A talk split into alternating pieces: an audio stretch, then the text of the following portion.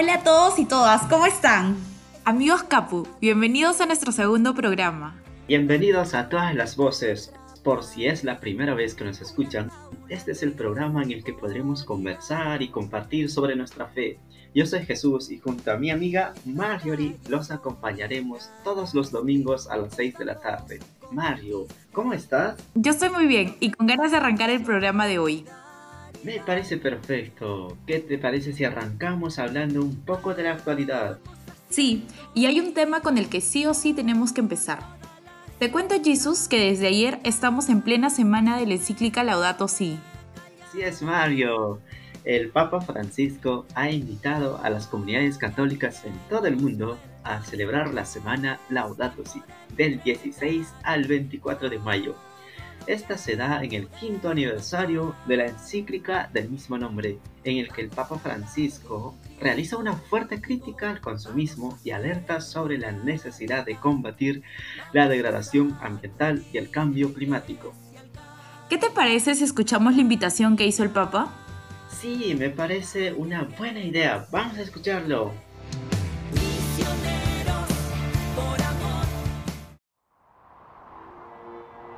¿Qué tipo de mundo queremos dejar a quienes nos sucedan, a los niños que están creciendo? Motivado por esta pregunta, quisiera invitarlos a participar en la Semana Laudato Si del 16 al 24 de mayo del 2020. Es una campaña global en ocasión del quinto aniversario de la Carta Encíclica Laudato Si sobre el cuidado de la casa común. Renuevo mi llamado urgente a responder la crisis ecológica. El clamor de la tierra y el clamor de los pobres no dan para más. Cuidemos la creación, don de nuestro buen Dios creador. Celebremos juntos la semana. Que Dios los bendiga y no se olviden de rezar por mí.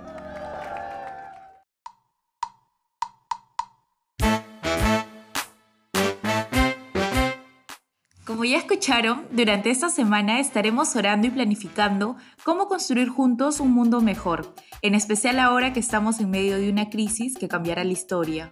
Sí, en este contexto, ahora más que nunca, estamos invitados a reflexionar cómo podemos hacernos cargo del cuidado de nuestra casa común. Así es Jesús, desde ayer nos encontramos en etapa de reflexión y preparación, y este domingo 24 es el evento central, una oración comunitaria que deberemos rezar al mediodía. Sí, si desean saber más, pueden visitar la web de la semana Laudato Si, que hemos estado y seguiremos colocando en nuestras publicaciones. Y también pueden buscar el hashtag Laudato Si 5 en redes para encontrar y compartir oraciones, pensamientos, propuestas o cualquier material que deseen. Buenísimo, Mario. Escuchemos un poco de música antes de comenzar a reflexionar el Evangelio del día de hoy. Dale.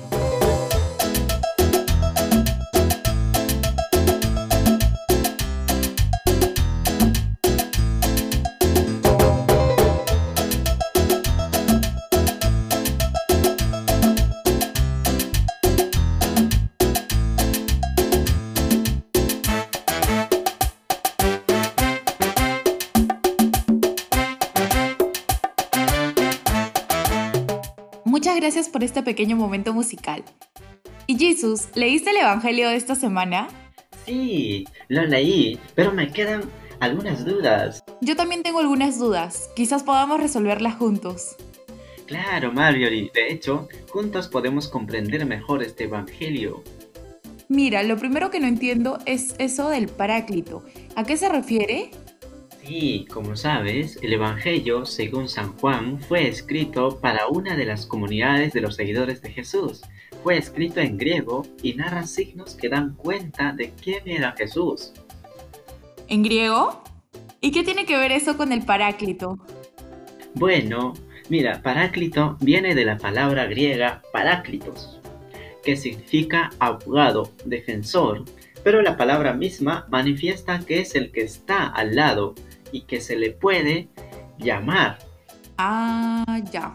Ya voy entendiendo más o menos.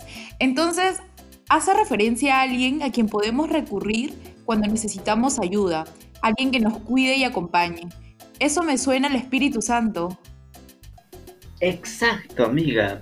Jesús en este Evangelio nos sigue haciendo una promesa. Se la hace a sus apóstoles y hoy también a nosotros. Claro, este extracto es un discurso para sus discípulos y ahora yo entiendo más. Cuando Jesús se va, promete que el amor de Dios estará con nosotros. Y estará siempre, como un paráclito. Como un defensor, pero también habitando en nosotros, no solo al lado de nosotros, sino en nosotros, en nuestra vida diaria, en nuestras decisiones. Sí, y a lo largo de toda nuestra historia. Y Jesús también dice que lo reconoceremos, y yo creo que lo reconoceremos cada vez que actuamos desde el amor. Pero también me llama mucho la atención algo que Jesús dice. ¿Qué te llama la atención? Me consuela mucho cuando Jesús dice que no nos dejará huérfanos, o sea, enviará a alguien. Sí, eso es genial. Ahí podemos reconocer que la promesa de Jesús en realidad es una invitación a tener una relación con Él y con el Padre, como hablábamos la semana pasada.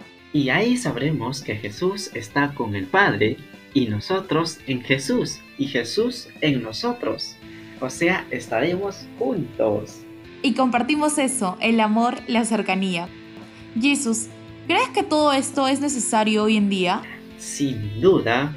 De hecho, en este tiempo complicado es súper necesario que caigamos en la cuenta de esta promesa e invitación. Hoy más que nunca necesitamos reconocer que Dios nos acompaña, que no nos deja solos. ¡Qué genial, Marjorie! Por eso queremos invitar a nuestros amigos y amigas a preguntarse, ¿Cuáles son los signos por los que reconocen la presencia de Dios hoy en día? Dejando esa pregunta, creo que es momento de empezar a conversar con el entrevistado del día. Te cuento, Mario, que hoy tenemos a una invitada muy especial. Pasemos a la entrevista del día.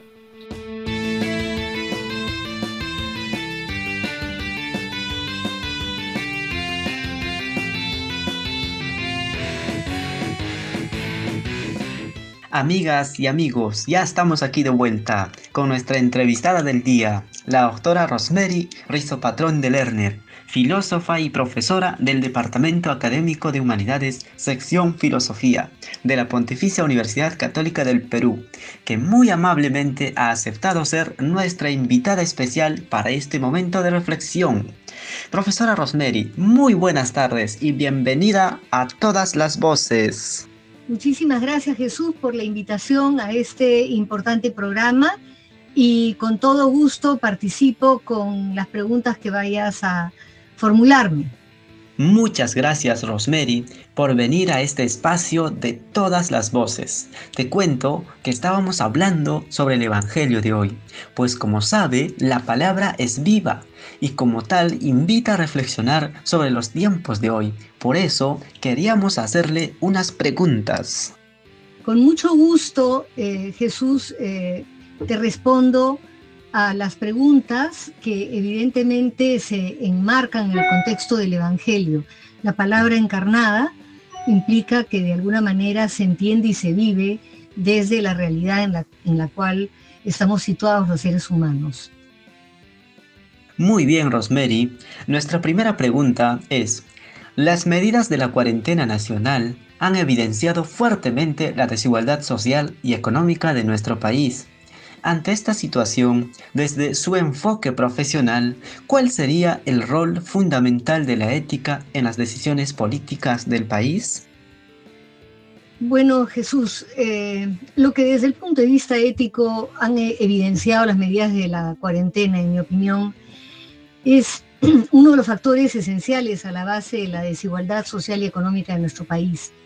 Se trata básicamente de una generalizada anomia moral que eh, se refleja en los niveles absolutamente intolerables de corrupción e inmoralidad de nuestras autoridades.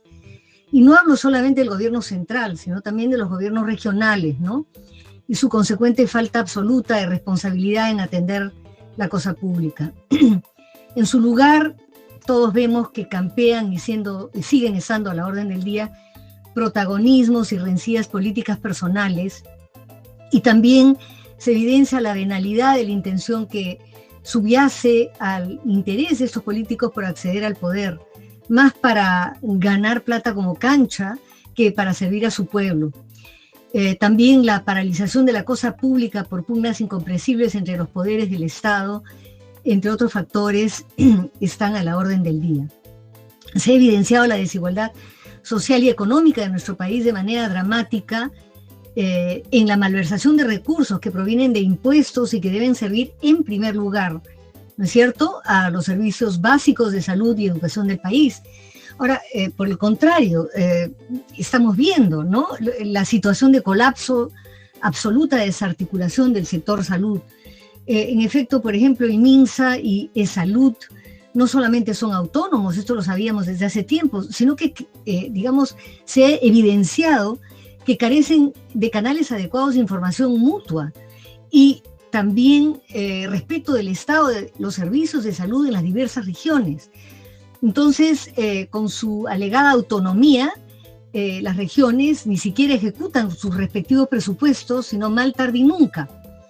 Y cuando lo hacen, no apoyan a esos servicios básicos, sino que terminan estos recursos en proyectos absolutamente inútiles para la población esculturas en plazas y cosas por el estilo, hemos estado viendo los últimos años. Entonces, este colapso eh, se ha hecho escandalosamente evidente en esta situación de la pandemia y justamente eh, dentro de la cuarentena ya nos hemos enterado, por ejemplo, que incluso en Lima, la morgue del Hospital 2 de Mayo tenía malogrado desde hace 10 años su sistema de refrigeración. Ahora, esto en el Frente de Salud, en el Frente de Educación, que es otra responsabilidad del Estado, la pandemia, las medidas de cuarentena, han puesto en dramática evidencia el resultado catastrófico de la pobrísima inversión gubernamental a nivel nacional, eh, que ya nos había avergonzado, ¿no es cierto?, a nivel internacional por estar entre los últimos puestos del mundo. Pues dicha inversión llega, eh, como todos saben, solo a un poco más del 2% del presupuesto nacional. Ahora, eh, ya después del estado de emergencia, muchísimos niños sin acceso a medios digitales, sin apoyo del Estado, en zonas urbanas y rurales, remotas por igual, se están viendo doblemente perjudicados. ¿no? Por último, la situación de informalidad en la que vive la mayor parte del país, sin poder movilizarse, ha golpeado su capacidad elemental de ganarse el, el pan diario siendo especialmente dramática, como todos sabemos, la situación de los provincianos, ¿no? En las grandes ciudades y sus dificultades para regresar a sus pueblos. La pandemia, en suma, eh, en realidad lo único que ha hecho es hacer más visible que nunca el estado de abandono generalizado en el que ya se encontraba la población del Perú y la irresponsabilidad que a nivel es criminal de nuestros políticos. Esto es así porque en el fondo, eh, en mi opinión, la praxis política se ha divorciado desde hace muchísimo tiempo de la praxis ética y del cultivo de valores superiores. Ahora, todo ello en parte por la crisis educativa que en añadidura ya no transmite dichos contenidos ¿no? éticos. Estimada Rosemary, es significativo lo que señalas. La mirada ética en esta coyuntura ha evidenciado una de las causas de la desigualdad económica y social del país, la anomía moral generalizada de nuestras autoridades y sus consecuencias, debido al divorcio de la praxis política y la praxis ética, y la falta del cultivo de valores superiores. ¿Qué hacer? ¿Qué nos enseña este hecho? Son interrogantes que nos podemos hacer. Nuestra siguiente cuestión es, en esta situación compleja, la tecnología y los medios virtuales son importantes para la comunicación y socialización de las personas. Desde su experiencia como maestra, ¿cuál es su apreciación al desempeño de la tecnología en este escenario nuevo? Bueno, Jesús, eh, este escenario plantea una situación absolutamente inédita, no solo para el Perú, sino para la humanidad en general. Y será más difícil enfrentarlo si no asumimos desde ya y si no se le dice claramente a la población a todo nivel que ya no hay marcha atrás, que no habrá un volver a la situación llamada normal anterior. Es más, no es deseable volver a la situación de normalidad anterior, que hay que reconocer como absolutamente anormal. Justamente en este momento hay un movimiento mundial movido desde Francia por la actriz Juliette Binoche y el astrofísico Aurélien Barrault, titulado Contra una vuelta a la normalidad.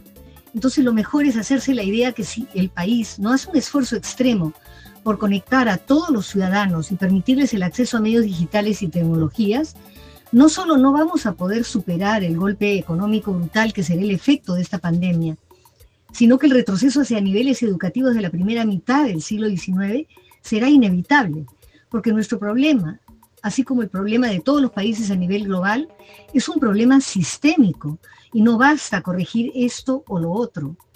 Nuestra crisis de injusticia social, económica, educativa y de servicios básicos es parte de una metacrisis global de la cual también forma parte la actual catástrofe ecológica. Como se está señalando ya en varios foros mundiales, se trata de aprovechar esta coyuntura trágica porque solo con la crisis se dan los reales cambios en la historia de la humanidad. Para salir de la lógica insostenible que aún prevalece, para trabajar por fin en una refundación profunda de nuestros objetivos, valores y economías. La crisis del Perú se inscribe en una crisis global que afecta a la humanidad toda. Como dicen los miembros de este grupo, a quienes cito, el consumismo nos ha llevado a negar la propia vida, la de las plantas, la de los animales y la de un gran número de humanos. Así, los impulsores del movimiento francés de no volver a la normalidad, por ejemplo, sostienen que la contaminación, el calentamiento global, la destrucción de los espacios naturales conducen al mundo a un punto de ruptura. Pero estas razones sumadas a una desigualdad social cada vez mayor, les parece impensable volver a la normalidad. En realidad es una cuestión de supervivencia. Ahora, en esa tarea es justamente la tecnología en educación, pero puesta al servicio de una nueva concepción humanística y ética, la que nos ayudará a promover el cambio. Nuestra población, especialmente la más vulnerable, no puede quedar al margen de esos medios. La principal tarea del Estado yo la veo en darle las herramientas para que se conecten sin poner en peligro su salud y el de una reforma humanista de la educación que se propague a través de dichos medios. En definitiva, Rosemary, es profundo lo que sugieres. Nuestra crisis como país es parte de una metacrisis y esto exige trabajar en una refundación de nuestros objetivos, valores y economías. No hay marcha atrás. La transformación solo será posible con el compromiso masivo. Aquí es fundamental el rol de la tecnología en los diversos campos, puesta al servicio humano, y el rol del Estado es hacer posible esto para todos. En esta línea, nuestra última interrogante es, la pandemia está cuestionando nuestro estilo de vida social. A este respecto, desde la óptica de las humanidades, ¿qué reflexiones y autocríticas podemos hacernos como peruanos con miras al Bicentenario? Así es Jesús. En primer lugar, es para mí evidente que la noción de progreso, desde la revolución científica a inicios de la era moderna y de la revolución industrial tecnológica en Occidente, a fines del siglo XVIII e inicios del siglo XIX, así como el mito de un crecimiento económico ilimitado eh, que resultaría en, en, repartir sus beneficios sobre las poblaciones más vulnerables del globo terráqueo, en el fondo nos ha ido conduciendo aceleradamente, y ya hemos visto varios síntomas en el camino, a la situación dramática en la que se encuentra la humanidad hoy, en una secuencia de los se han sucedido crisis de distinta índole, como la crisis ecológica del planeta que hemos mencionado, las sucesivas crisis económicas durante el siglo XX en el contexto en que alrededor del 1% de la población mundial controla más del 98% de sus recursos.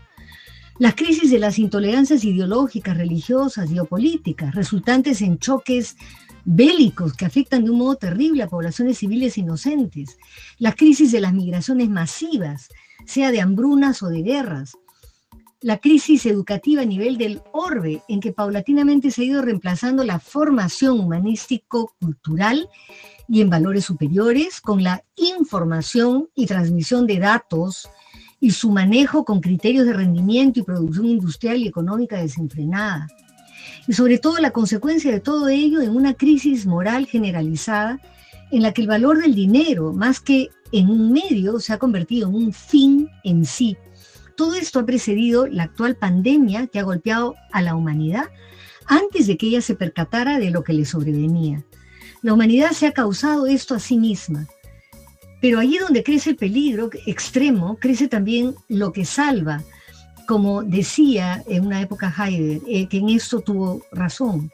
Pues solo con las humanidades y el pensamiento crítico y alimentados con valores superiores, seremos capaces de trascender la desesperanza actual del aislamiento y el derrumbe de los mercados globales, la economía, el desempleo, e imaginar un orden social nuevo, nutridos con las humanidades, el pensamiento crítico y los valores superiores, tenemos la enorme responsabilidad de volvernos usuarios hábiles y diestros de los medios tecnológicos y ponerlos a nuestro servicio para conectarnos y difundir urbi et orbi un mensaje de esperanza y nuevos contenidos educativos. Esta es la cara de Jano y el elemento salvador de la tecnología. Ella puede ser salvadora si con ella se difunden valores humanísticos superiores y espíritu crítico. Recién en la actualidad nos vemos obligados en la educación a usar masivamente los medios tecnológicos. Usémoslos, pues, como nunca antes, para ayudar a la humanidad a entender críticamente y en toda su complejidad cuál ha sido su responsabilidad en esta tragedia. Se trata de comprender no solo cómo ella se ha producido, sino para poner en marcha todos sus recursos intelectuales y de imaginación para proyectar una realidad inédita que, y voy a citar a Husserl en su crisis, cobre vuelo como el ave fénix de las cenizas de la incredulidad. Esto lo dice Husserl en su último libro, su libro testamentario, La crisis de las ciencias europeas y la fenomenología trascendental. Entonces, una nueva era empieza, una era inédita, desconocida para el Perú y para el mundo. Usemos los medios sociales masivos, los medios tecnológicos, para promover valores de solidaridad, de comprensión, de compasión. Proyectémonos hacia una nueva e inédita comunidad mundial del amor, a la cual también aspiró Edmund Husserl. Ese debería ser nuestro llamado como peruanos con miras al bicentenario. Los antecedentes de la pandemia son las crisis en sus diversas facetas. Esta ha golpeado a la humanidad sin que se diera cuenta de ella. Es oportuna la cita al filósofo Heidegger, pero allí donde crece el peligro extremo, crece también lo que salva. Es posible trascender la desesperanza actual con el pensamiento crítico, los valores superiores, el uso de la tecnología hacia una comunidad basada en el amor. Este es el llamado como peruanos con miras al bicentenario. Muchas gracias, Rosemary, por tus palabras, tus reflexiones, por estos elementos valiosos que nos dejas para dialogar y reflexionar. Esperemos contar con sus reflexiones en las próximas ocasiones. Gracias a, a ti, Jesús, y y a los miembros del CAPU por darme esta oportunidad de compartir con ustedes este espacio en su programa. Eh, me despido acá y les deseo lo mejor. Muy bien amigos, ahora sí, vamos a un momento musical y luego continuamos con el programa.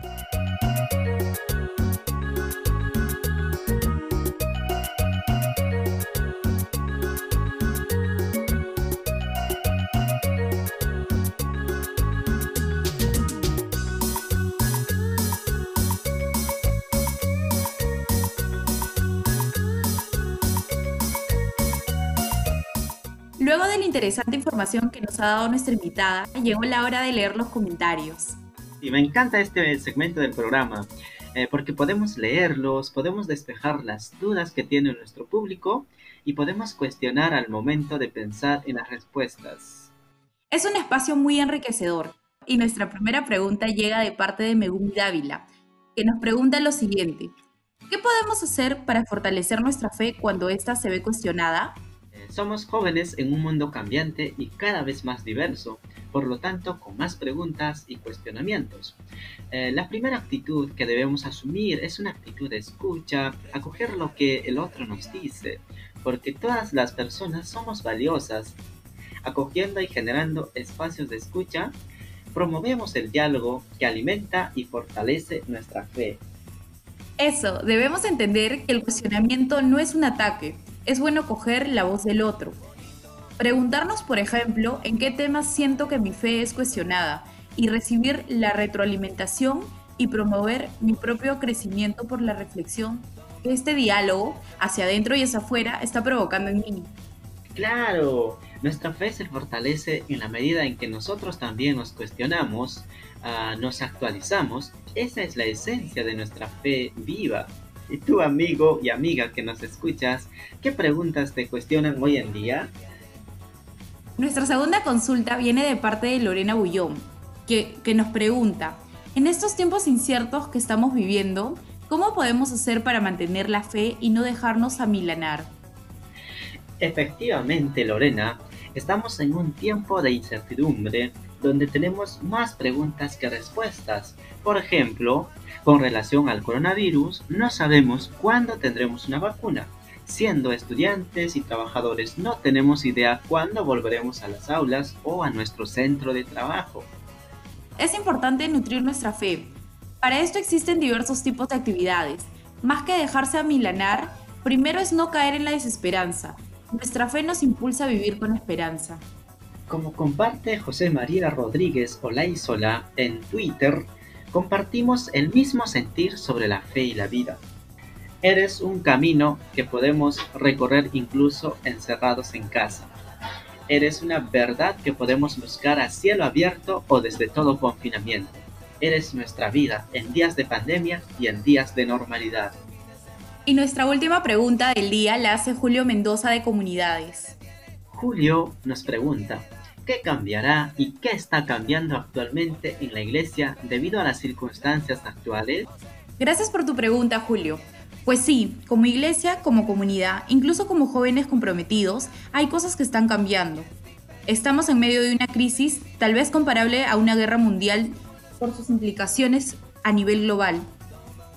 Pero lo que nos sostiene es la fe y la comunidad. En el corazón de ambas, las experiencias vividas que nos permiten tocar a Jesús en los demás. Además, tenemos un Papa que nos ayuda en este camino y sentimos que lo que va a cambiar en los próximos años es la forma de evangelizar. En realidad ya está cambiando. Un ejemplo de ello ha sido las celebraciones por Semana Santa, ah, con esa imagen de la Plaza de San Pedro vacía, pero con el mundo conectado en la oración con el Papa Francisco. Del mismo modo en Lima, el rezo del Santo Rosario en mayo, en casa, fortaleciendo la iglesia doméstica. Como ves, las experiencias que vivimos, los cambios que movilicemos, nuestros testimonios será lo que sostenga nuestra nueva forma de caminar a distancia, pero unidos como comunidad. Así es Jesús. Otro ejemplo claro, ahora en medio de la pandemia, es cómo nos estamos organizando para acompañar a los más vulnerables y también cómo podemos ser más cercanos a pesar de la distancia. Y amigos, hasta aquí nuestro segmento de preguntas. Sigan enviando sus comentarios. Nos gusta mucho cuestionarnos para responder sus preguntas. Jesús, ahora pasamos a escuchar un poco de música para seguir con el programa. A Dios le pido que mi madre no se muera y que mi padre me recuerde. A Dios le pido que te quedes a mi lado y que más nunca te me vayas. A Dios le pido que mi alma no descanse cuando de amarte se trate. A Dios le pido. Y bueno amigos, este programa va llegando a su fin. Se me ha hecho bien corto. Siento que recién estamos empezando. Es cierto, el tiempo se pasa volando. Claro, Marjorie. ¿Te ha gustado el programa? ¿Cómo te has sentido? Muy bien. Siento que poco a poco ambos nos vamos soltando más. Se siente bonito tener una voz y poder usarla para servir. En este caso, a todos los que nos escuchan, ayudándolos a reflexionar más sobre su fe. Yo siento igual, siento que nuestra labor es importante y espero que a quienes nos escuchan les sirva toda la información que les estamos brindando. Bueno amigos y amigas, es momento de despedirnos. Pero esta vez los vamos a dejar con una canción escrita y grabada por el grupo de música de nuestra área de arte y espiritualidad. Hace unas semanas el área tuvo una gincana virtual, donde los coordinadores proponían retos y los chicos y chicas de música, teatro y danza debían resolverlos rápidamente para ganar puntos para su equipo. Así es, y uno de los retos era crear un producto artístico con su talento, con la temática que deseamos y esperamos luego de la crisis del coronavirus a nivel personal, familiar o país. Los creadores de este temazo, porque es un temazo, son Marcelo Roncero, Raúl Ramírez, Alejandro Martínez, Natalie Peláez, Galut Caninaya y Alex Girón. Si les gusta mucho la canción, que estoy segura va a pasar, recuerden que pueden buscarnos como Capupu en YouTube y, ahí y allí también encontrarán la canción. Bueno, ya los dejaremos con la canción. Los esperamos la próxima semana a la misma hora en el mismo Facebook. Capupuk. Somos Marjorie Jesús, somos todas las voces, somos Capupuk. Muchas gracias por acompañarnos hoy.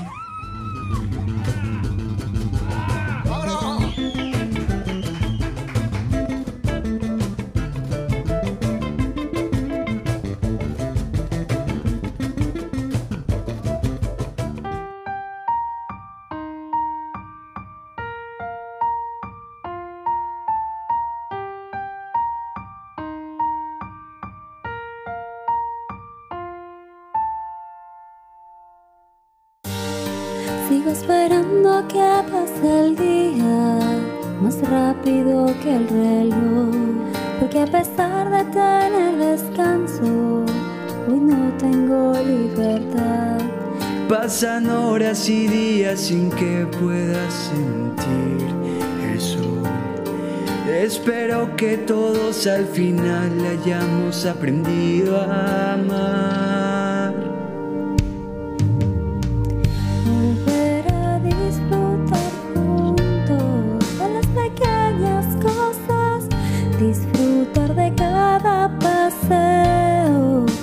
Solo poder caminar.